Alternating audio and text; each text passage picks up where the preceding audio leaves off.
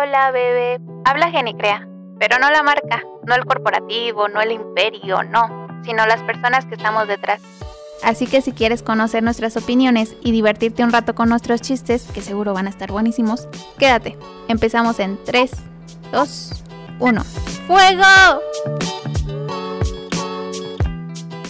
¿Qué tal? Muy buenos días, muy buenas noches, muy buenas tardes. A la hora que nos estén escuchando, estamos en este segundo episodio de nuestro precioso podcast Habla Genicrea. Uh, sonidos como de, de aplausos. Está conmigo María, nuestra líder de marketing. Hello, hello. Estás María y Lalo, nuestro líder de tecnología. Hola, buenas tardes, ¿cómo están todos?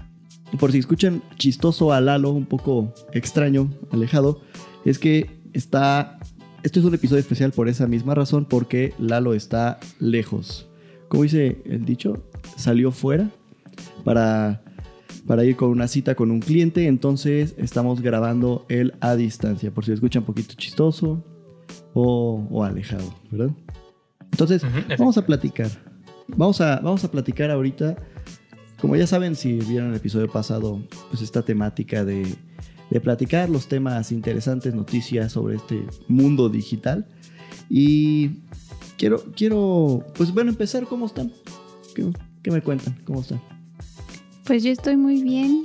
Yo la verdad estoy muy emocionada porque eh, acaba de suceder un, un suceso, bueno, un acontecimiento importante en mi vida.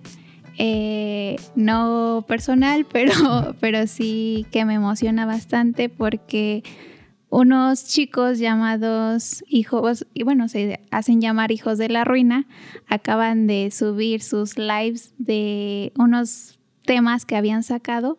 Ellos se dedican a la música y bastante emocionada con esa noticia, ¿no? Pero bueno, habla, habrá que hablar más sobre otras cosas. Y yo le cedo también este, este momento a Lalo para que nos cuente cómo está él por allá tan lejos. ¿Cómo andas, Lalo? Todo muy bien, todo muy tranquilo, fíjate, este viaje tranquilón, todo bien, llegué aquí a, a casa de un familiar, afortunadamente por acá vive un familiar y ando acá, todo tranquilo y pues todo muy a gusto, viaje, Qué viaje bueno. bueno. Cuando, bueno, seguramente los que escuchaban el podcast pasado vieron que, pues esto es como una temática que hacemos aquí en Genicrea para poder platicar más un poquito de, de, de nosotros, ¿no? Un una plática mucho más amena, más relajada. Una amiga eh, llamada Paloma me, me preguntó, de hecho, oye, qué padre temática, qué padre que estén haciendo eso, como para que pues, en, en la oficina empiecen a socializar un poquito más, platicar y conocer a, a que está al lado. Y preguntó directamente, ¿tienen alguna otra actividad, alguna otra como actividad de recreación, de, de socialización? Y le dije, pues, pues claro, claro que sí, la, la que tenemos de ejercicios. Que cada, cada 15 minutos suena una alarma y tenemos que hacer 10 minutos de jumping jacks. Y, y a veces lo intercambiamos con lagartijas. Entonces, cada 15 minutos aquí en Genicrea, cuando se quieran dar una vuelta, pues bueno, cada 15 minutos hay una alarma y en ese momento todos nos paramos de, nuestro, de nuestros escritorios, de lo que estemos haciendo, y hacer lagartijas o jumping jacks durante 10 minutos. Está interesante, ¿no? Está padre. Si nos vieran ahorita estamos mamadísimos. Sí, sí. Sí, yo sí, cuando sí. entré Mucha gente incluso... cree que mucha gente cree que pues tal vez es pérdida de tiempo, ¿sabes? Porque pues técnicamente un 40% de tu tiempo lo destinas a hacer ejercicio, pero pues creo que toda la gente lo debería hacer, güey. Sí, totalmente. Sí, yo cuando entré aquí a trabajar a Genicrea, la verdad yo dije, ¿esto es un simulacro o qué? Porque cada 15 minutos pasaba la alarma, ¿no? Pero después me di cuenta de que tenía que ponerme en forma. Sí, no. Pues no hay de otra, la verdad. Imagínense estar cada 15 minutos, 10 minutos de ejercicio. Esas son las, las, hasta ahorita creo que son las dos temáticas que tenemos como de recreación aquí en Genicrea, ¿no? Capaz, no sé, otra que se nos ocurra, se las iremos contando por aquí. Entonces, pues saben, saben que eh, aquí platicamos sobre las noticias o cosas que pues, nos interesaron, ¿no? Que, que valga la pena escuchar una opinión diversa de otra persona. No sé quién quiere empezar, qué, qué noticias tienen. Pues la noticia más sonada últimamente que he estado viendo es Windows 11.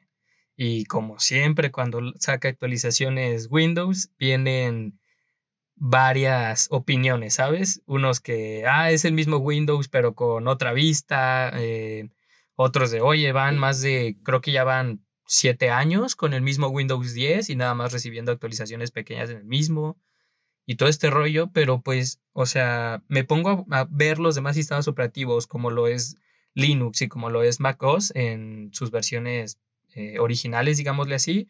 Bueno, voy a hablar un poquito de Ubuntu y de macOS. Ellos reciben actualizaciones muy seguidas, muy, muy seguidas.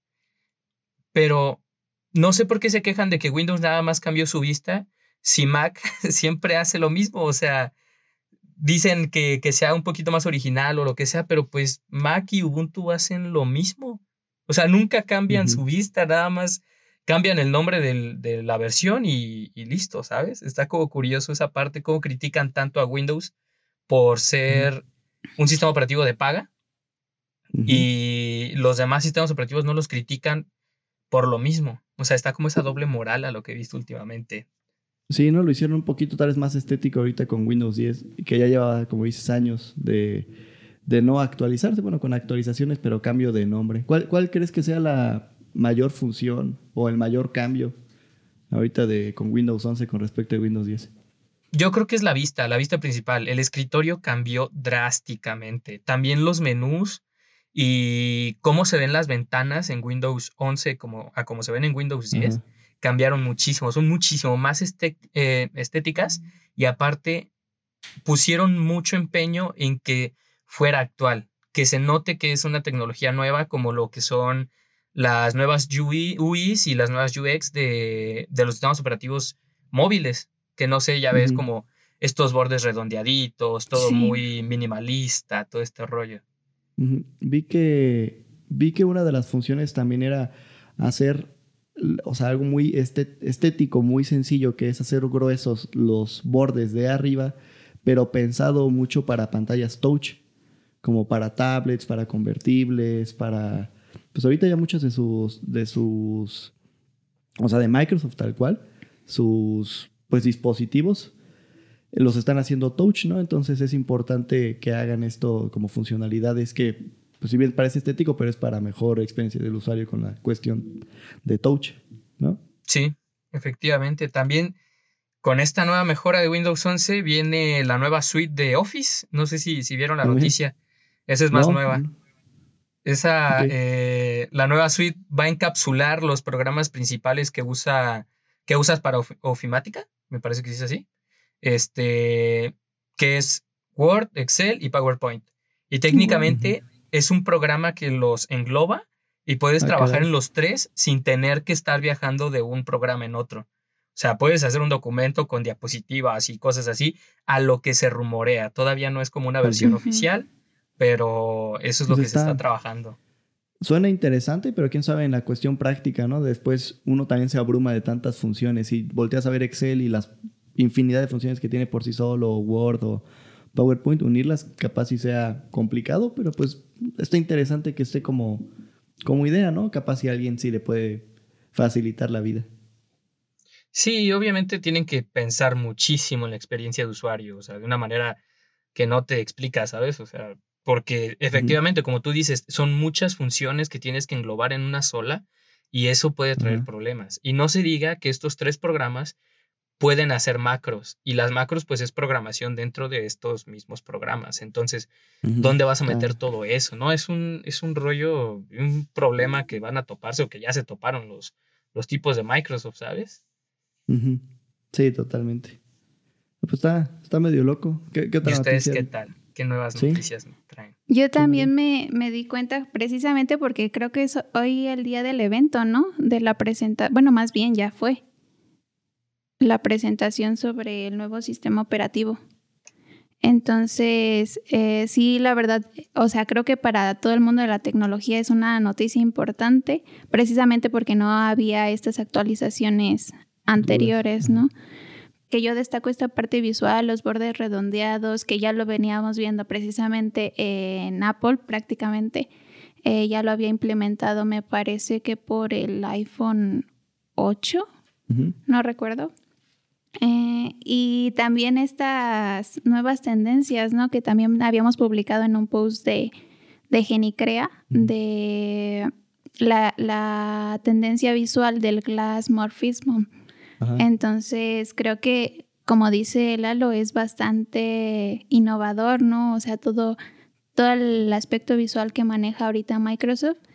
Y la verdad es que... no, sé si me equivoqué, Lalo, aquí que me, que me corriges, pero creo que hasta ahorita es que se puede implementar ese tipo de... O bueno, no hasta ahorita, ¿no? Que poder hacer ese tipo de, de estilos un poquito más...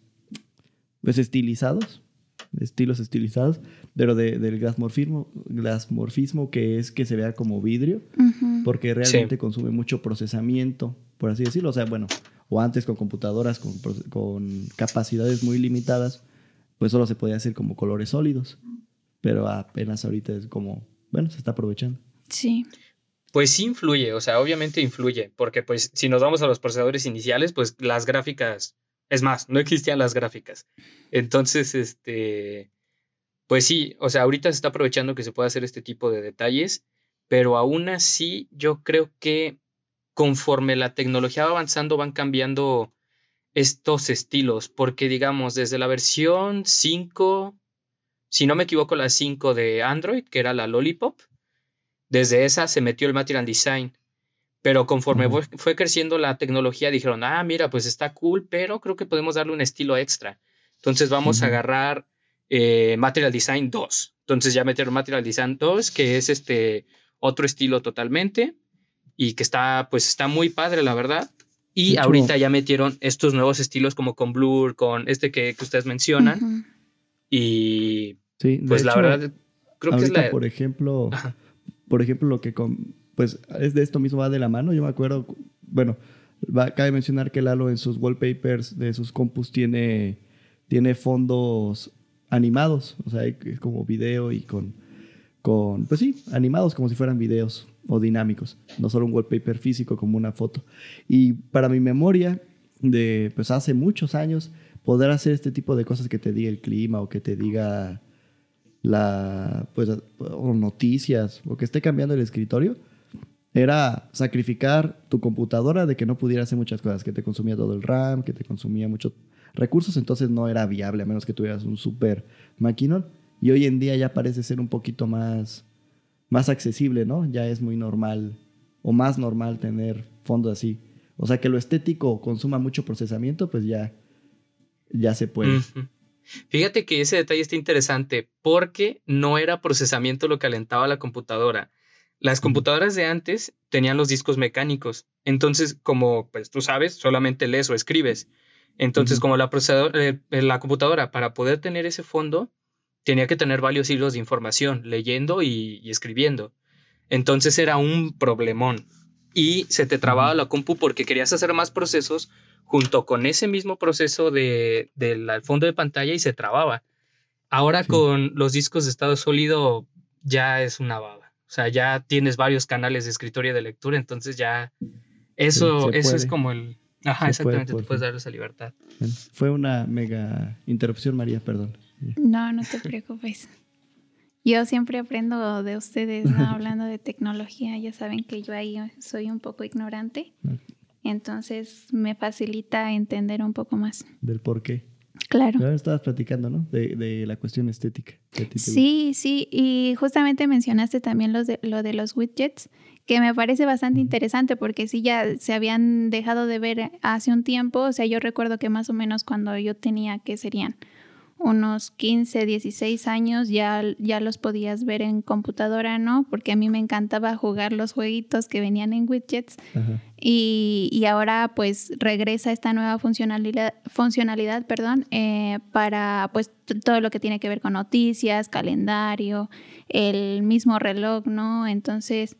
Hay veces que sí no son tan funcionales porque a lo mejor tienes otras herramientas para eso, pero bueno, es algo que, que nos muestra esta nueva plataforma, bueno, esta nueva interfaz. Está muy interesante. ¿Sí? ¿Qué, más tienes para contarnos, María? Bueno, eh, aprovechando un poco el auge del entretenimiento en esta parte de, las series, eh, hace poco eh, lanzaron otra vez la cuarta temporada de Élite que es una serie bastante conocida entre el mundo joven y adolescente. Y junto con esto, hace poco lanza eh, una marca muy conocida, Calvin Klein, eh, un anuncio con uno de los protagonistas de la serie, ¿no? En pro a justamente el mes de, del orgullo, ¿no? Entonces, me parece una estrategia bastante, bastante acertada porque aprovecha tanto el auge del mes, ¿no? O sea, como que le da relevancia por el mes que estamos pasando, ¿no? Por la importancia que tiene la comunidad LGBT ahora. Y aparte aprovechan que se lanzó eh, la cuarta temporada, ¿no? Entonces hace como que un boom. Eh, no sé, o sea, para mí es una estrategia bastante bien pensada, que a lo mejor puede ser que no se haya planeado de esa forma, ¿sabes? Porque luego llega a pasar como que hay milagritos de que se coinciden fechas, ¿no? Pero no creo que este sea el caso, creo que sí es una estrategia bastante bien planteada y que eh, pues tiene un fin de venta, ¿no? O sea, al final de, cuentas, pues sí, o sea, muchas veces decimos es que estas eh, marcas lo hacen con el fin de apoyar a una, digamos, ¿cómo se dice? a una cuestión social, ¿no? que en este caso sería, ajá, una causa social, que en este caso pues sería el apoyo a los derechos de esta comunidad. Pero eh, bueno, eh, realmente vemos el fin de esta campaña que es vender pues sus nuevos, sus nuevas prendas para vestir, ¿no? Este, A este tipo de, de personas que te digo nuevamente bastante bien planeado porque justamente va al target que que consume este tipo de prendas, que son, por ejemplo, crop tops, eh, las prendas íntimas.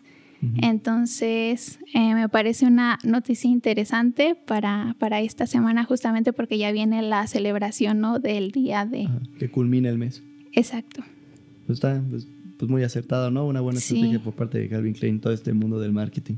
Sí, sí, sí. Podemos dejarles ahí un anuncio, todo en las show notes de, de aquí del episodio.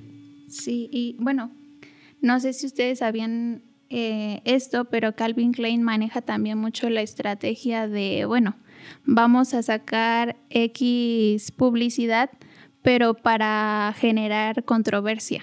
Entonces, en publicidades pasadas, sus campañas se basaban o, tenían un trasfondo, por ejemplo, de pornografía infantil, ah, de sí, o sea, es como que hasta un poco contradictorio, ¿no? Porque te quedas como que como una marca que... De ese eh, tamaño, aparte. Ajá, sí.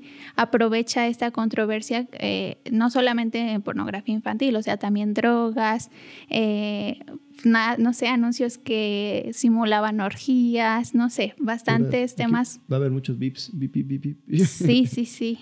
Entonces, este es bastante interesante, ¿no? Ver como que está eh, este contraste de, estrategias que, bueno, no están tan, tan, tan alejadas, porque las dos buscan como que viralizarse, pero eh, que sí, o sea, tienen a lo mejor un objetivo por ahí escondidillo que, que, nosotros no somos a lo mejor capaces de ver ahorita. Entonces... Conforme pasen los años. Sí, sí. Se puede dar uno cuenta. pues está, interesante. Pues, pues justo ese tema lo vi bien, bien criticado en Twitter, de por qué las marcas tienen que apoyar solamente, pues como siempre, ¿no? Dos bandos. Sí. Ahorita que mencionas este punto de Calvin Klein, muchos criticaron a las marcas que apoyaron el Pride y que tienen todo este mes la bandera y todo ese rollo y lo critican como de, oye, pero ¿por qué nos apoya solamente un mes? O sea, podrías apoyarnos siempre. Y sí causó controversia, ¿sabes? Que, muchas marcas lo pusieron en sus logos y todo ese rollo. Pero también vi otro lado de la moneda donde decía, es que, ¿por qué existe el mes Pride? O sea, ¿por qué sigue existiendo? Y es porque hay muchos que todavía no tienen la confianza de, eh, como vulgarmente se dice, salir del closet, ¿no? O aceptar su orientación sexual. Entonces, es, por eso que se crea este mes invitar a... Sí, no claro, invitar, pero es un apoyo, es- que no te sientas solo. Exacto. Sí, mu- muchas personas de la comunidad hablan sobre esto, ¿no? O sea, que visibilizan sus historias precisamente para alentar a, a otros que pues están viviendo a- ahorita la historia que pasó esa persona, ¿no? Pues mira, pero vale la pena que, que los, nuestros escuchas que eh, estén, esta- eh, sean parte de esta comunidad LGBT y ya, ya hay muchos, eh, pues comenten, o sea, ustedes su, su opinión acerca de que es importante que haya un mes del Pride o, o literalmente como ya debería ser algo tan normal, no deberíamos darle seguimiento. Y según las estadísticas que tenemos aquí en, eh, de, de los escuchas aquí en podcast, el 6% de nuestros escuchas son no binario. O sea, claro, también dentro de hay hombres, mujeres y todo, pero no binario. Entonces sí, ahí tenemos ahí un, un público Sí. que vale la pena que digan, que, que hablen, que nos cuenten. ¿no? Ahí en Instagram, que tal vez pongamos alguna, alguna encuesta para que ahí nos comenten. Sí, está interesante. Sí, estaría bueno. Sí. Bueno, no sé de- yo de qué forma pueda unir este tema a, a mi noticia, no sé cómo, cómo, cómo unirlo, pero lo que estoy viendo ahorita es tal vez un tema que ya se ha, ha platicado, hace un año estuvo muy fuerte, hace, sí, ya casi, poquito menos de un año, en donde se citaron a los cuatro directores, CEOs de eh, estas uno, cuatro de los gigantes tecnológicos en Estados Unidos ante el Congreso para que empezaran a, a, narrar, o, o sea, se les acusaba como de prácticas monopólicas. Y si no mal recuerdo, estaba Mark Zuckerberg de Facebook, Jeff Bezos de Amazon, eh, aquí de, de- de Google, no de Alphabet porque sigue siendo Larry Page.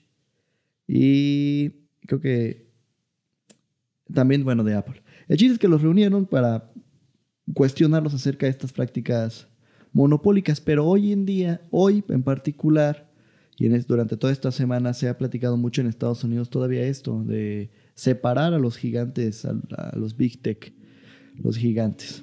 Eh, hay muchas pláticas ahorita, hay una, eh, una un, personaje, Lina Khan, que pues, Estados Unidos ahorita está teniendo con mucho fuerza, y platican acerca de, de cómo Amazon, eh, pues es un monopolio impresionante, que no sé, el 40 o hasta el 60% de todas las compras en línea eh, en Estados Unidos se hacen dentro de Amazon, el 60%, o sea, ese es un market share impresionante.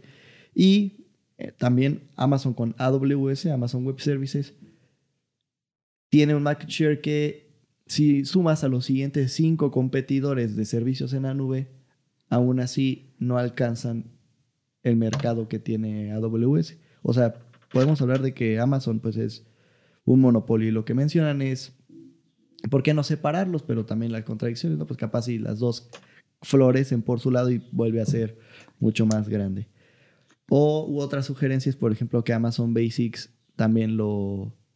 Amazon Basics es esta como línea de, de Amazon que saca sus productos como genéricos y que hay un video de hecho de en Genicrea ya de hace unos meses acerca de esta técnica que tiene Amazon de, de copiar, entre comillas, eh, pues objetos, productos que, que se estén vendiendo mucho y que sean copiables, como playeras blancas, eh, corbatas, balones, cables, cosas muy genéricas y la saca su línea de Amazon Basics y le da, pri- lo prioriza, lo pone hasta arriba, entonces ya a un super precio. Está, está duro, no sé si una vez estuve también platicando con ustedes de, de cómo, cómo Amazon Es- sacó del mercado a diapers.com. Ah, Que- sí, esa historia está bien buena.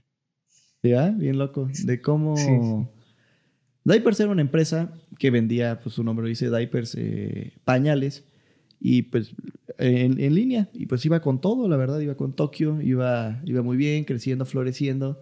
Y aquí eh, lo que aplicó Amazon fue, bueno, eh, creo que lo intentó comprar o se negaron o simplemente llegaron a esto, que fue poner en dentro de Amazon pañales muchísimo más baratos durante toda una temporada.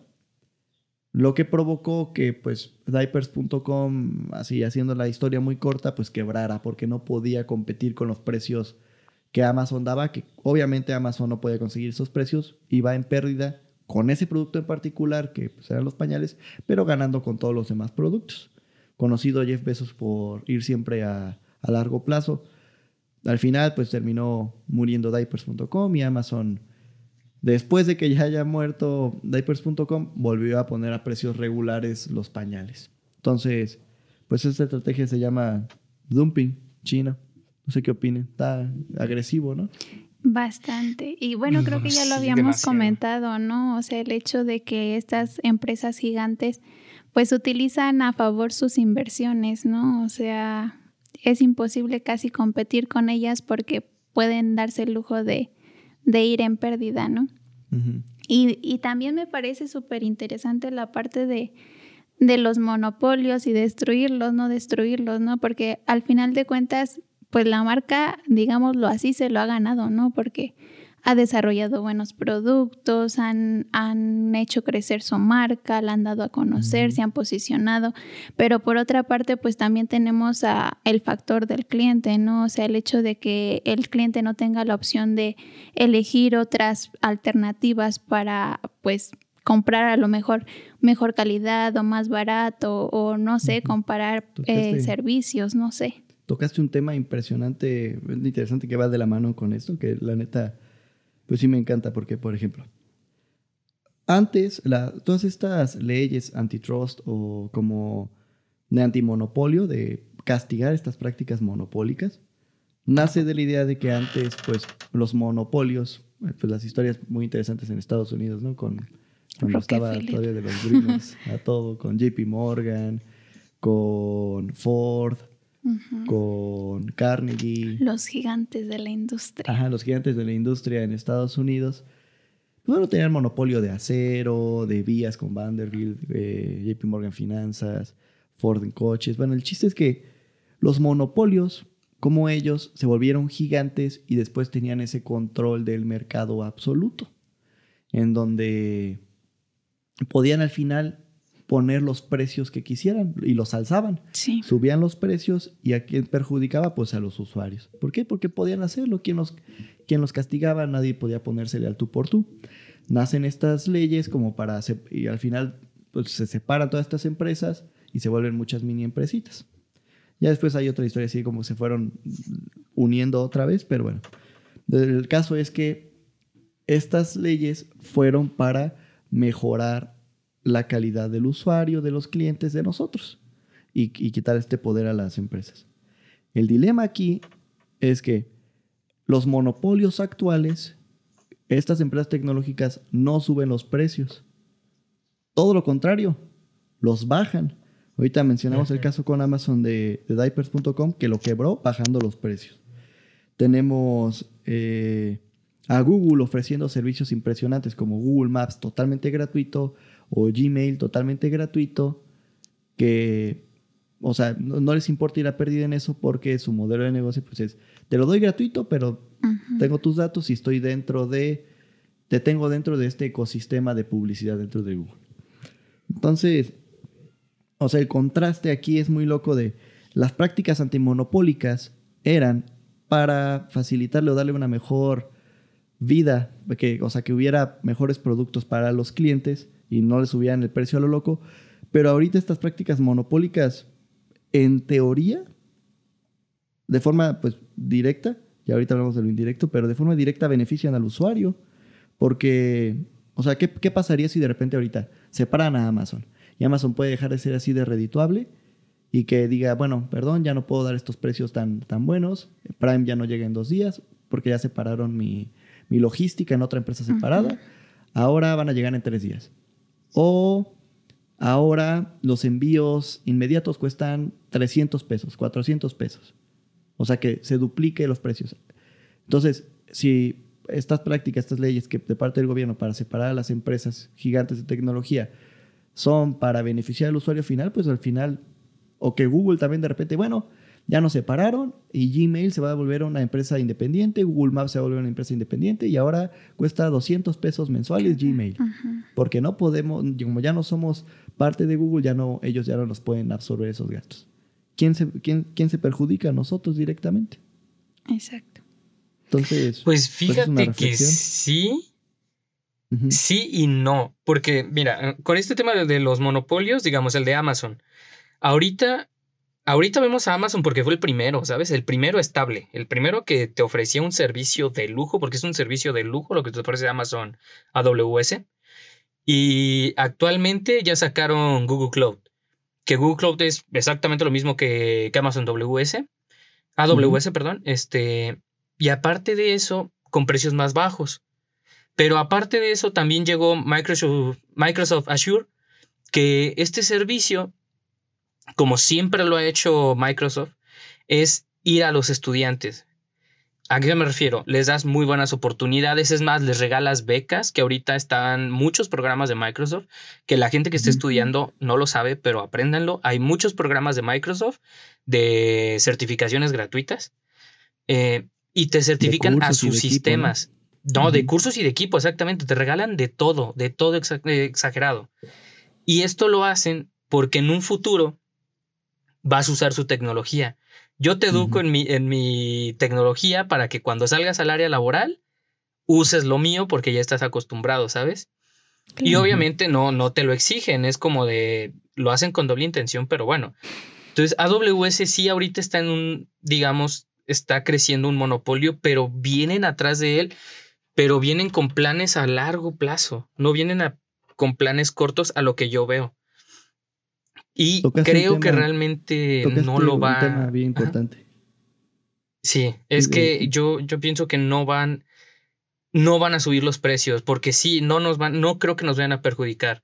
Eh, y obviamente, también lo que mencionaste de Google. Google Fotos ya deja de ser gratuito dentro del siguiente ah, mes. O sea, ya en el siguiente mes ya no vas a poder respaldar tus fotos. De hecho, los que no se acuerden, suban sus fotos de una vez, porque a partir del siguiente mes ya no vas a poder de hacerlo de manera gratuita. Entonces, siento que no, es, no nos van a perjudicar nunca, pero estas oportunidades se las, van a se las van a estar peleando y creo que de ahí venía lo antimonopolio, pero siento que más bien lo estamos viviendo porque unos se fueron y crecieron a lo grande en cuestión de meses, cuando a otros les está llevando años. O sea, tienen planos, planes muy a futuro.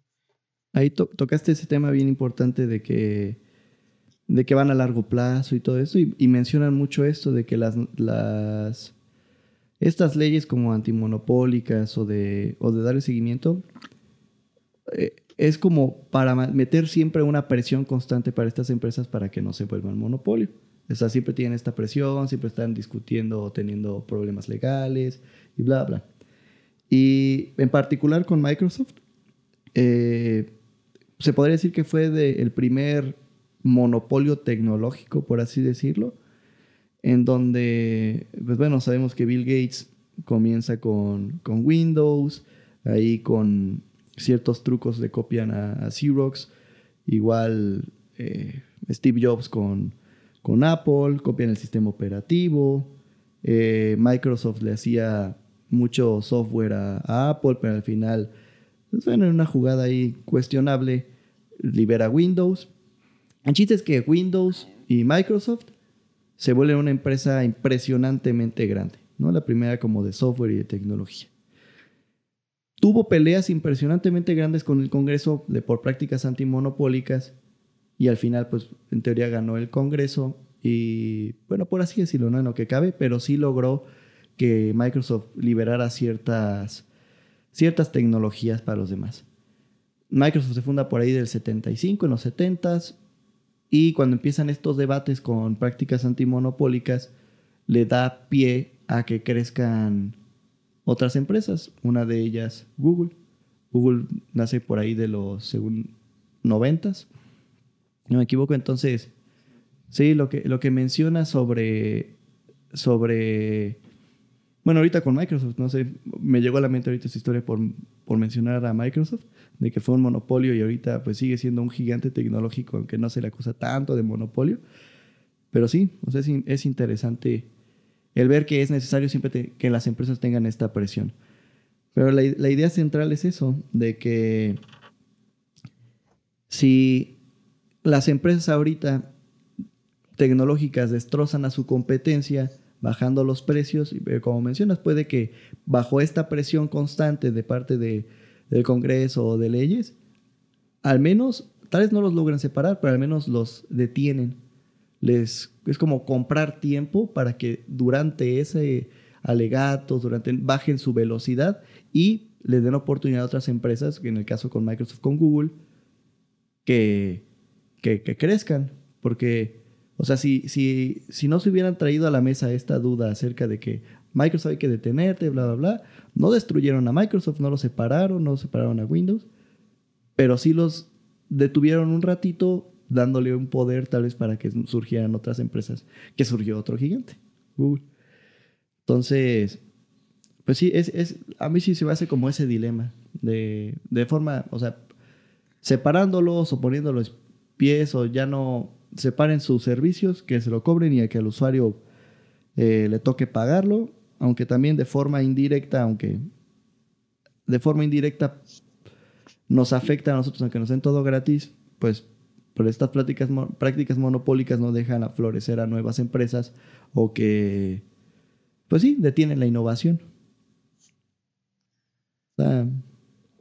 Está interesante, no sé, ahí está, ahí está como la duda. O sea, ¿ustedes preferirían pagar por Gmail o por Google Maps un dinero aparte con tal de que no estén liberando su, bueno, su información o que estén rastreando toda nuestra información. De hecho, con este tema viene una noticia muy buena que es este iOS 15. Eh, Apple se encarga de toda la seguridad y actualmente, eh, de hecho creo que tú me la comentaste hoy y me puse a investigar un poquito más a fondo, que es que con iOS 15 metieron un nuevo, un nuevo sistema de seguridad para tu navegador, específicamente para el navegador de Safari eh, y para ciertas aplicaciones de, de Apple para su sistema operativo, eh, donde ellos van a cifrar toda tu información para que no se filtre nada, nada, nada, nada, nada, nada. Ahorita está en beta y una de las cosas que, está pasando con los desarrolladores que la están probando es que vieron que hay, hay sujetos en California, me parece que vi el ejemplo, que tienen un giga cuadrado de internet. Para quien no lo sepa, es un giga de subida y de bajada eh, de velocidad de internet. Y con esa función activa les bajaba 48 megas. O sea que es menos de, es, el punto 48% de velocidad, ¿sabes? Entonces todavía está en proceso, pero creo que esto ya viene más a las empresas.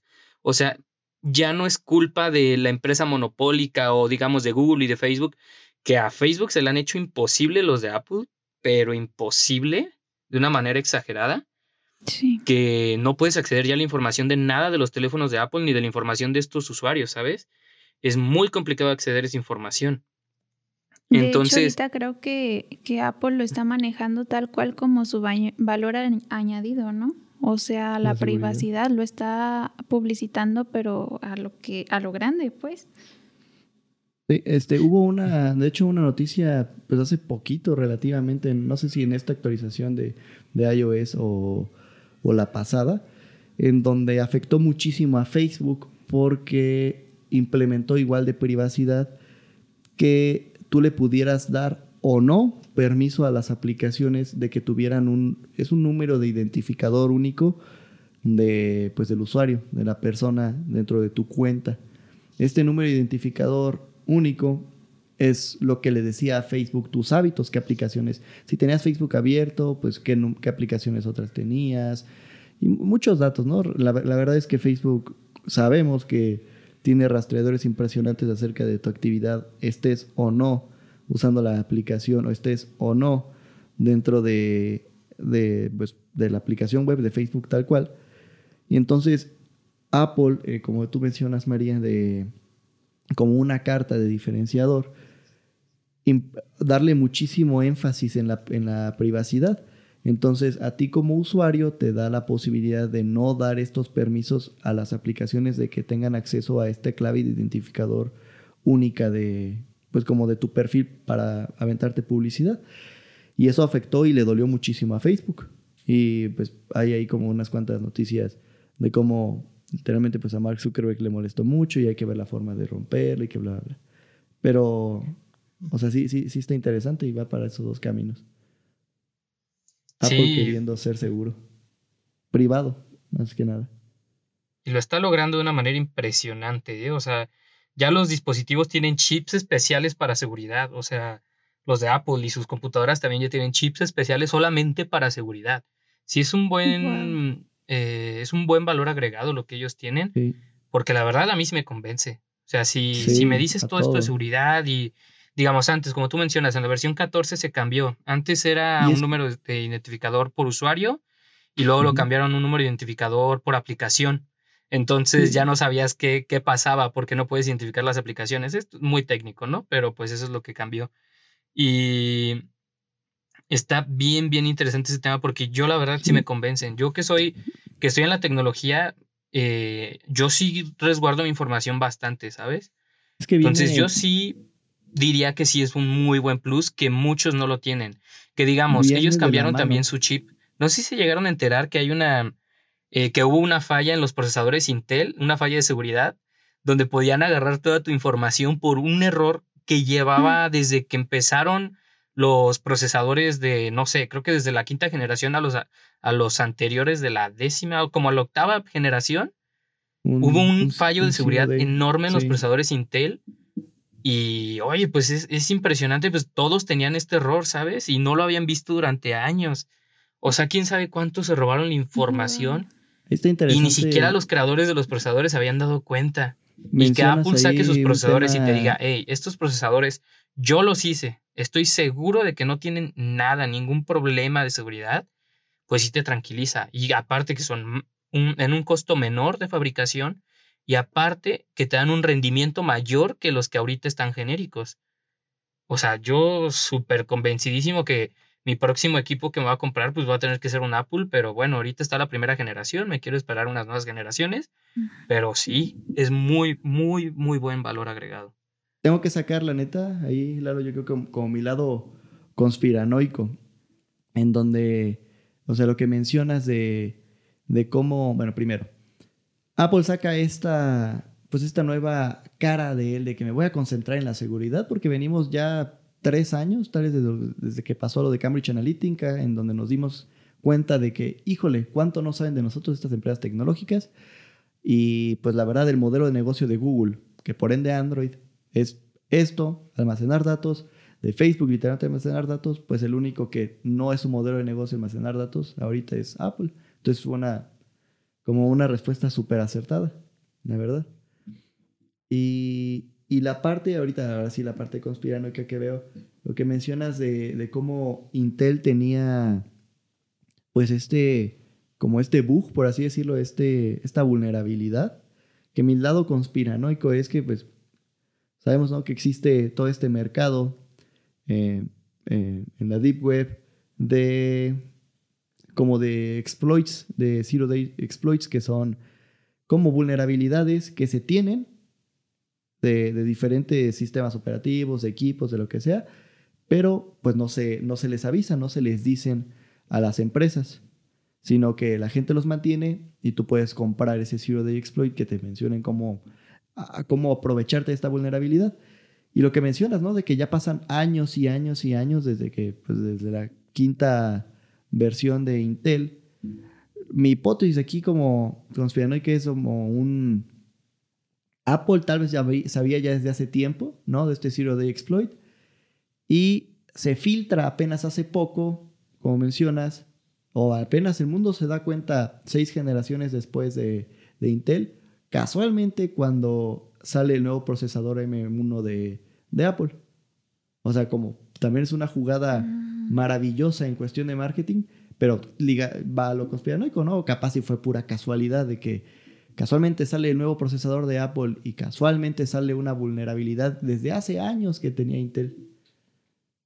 Pero sí, o sea, sí, lo que tú mencionas, la verdad, sí, sí convence. O sea, sí piensas, híjole, estas empresas lucran con nuestra privacidad y quién sabe hasta qué punto saben de nosotros. Y por otro lado, existen vulnerabilidades en otros equipos. Híjole, Apple, ven a mí. Sí, la verdad. pues la verdad es que sí, ¿no? O sea, sí, Apple termina siendo una buena opción aprovechándose de esta como miedo a que se recolecte información y a que haya vulnerabilidades hasta en hardware. Entonces Apple sale con esto de yo voy a hacer énfasis en seguridad, pues quieres, vente para acá, Apple, ¿no? Mientras tengas con qué adquirirlo, porque si no... Ah, pues claro, Apple se caracteriza por eso y sabe, lo sabe, lo sabe y por eso cobra lo que quiere. Pero bueno, comentarios finales, que ya para, para empezar a despedirnos.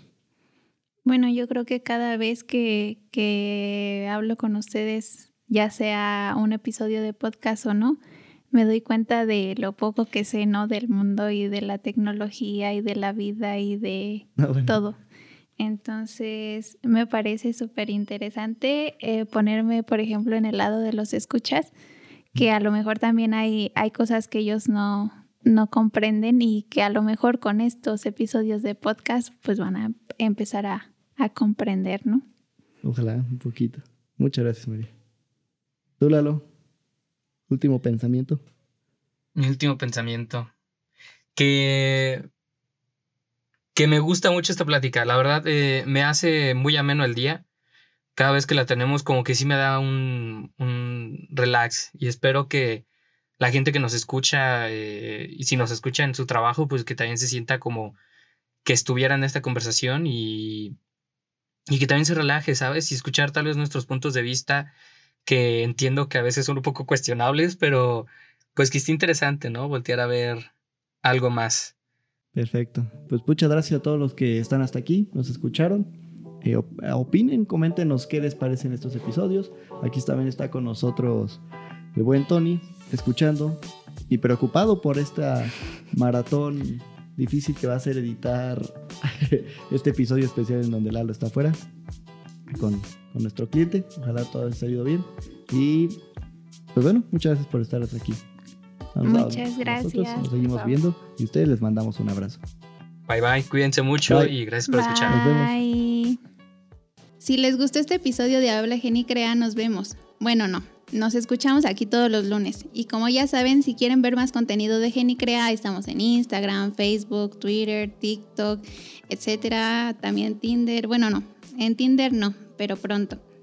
Ah, y como obviamente ya saben, ayudamos a las marcas a entender y aprovechar la era tecnológica con soluciones digitales creativas, como páginas web, marketing digital, apps móviles, branding, producción audiovisual, etc. Lo pueden checar todo en nuestra página, ahí tenemos más info. La página es www.genicrea.com. Muchas gracias por escucharnos, bye.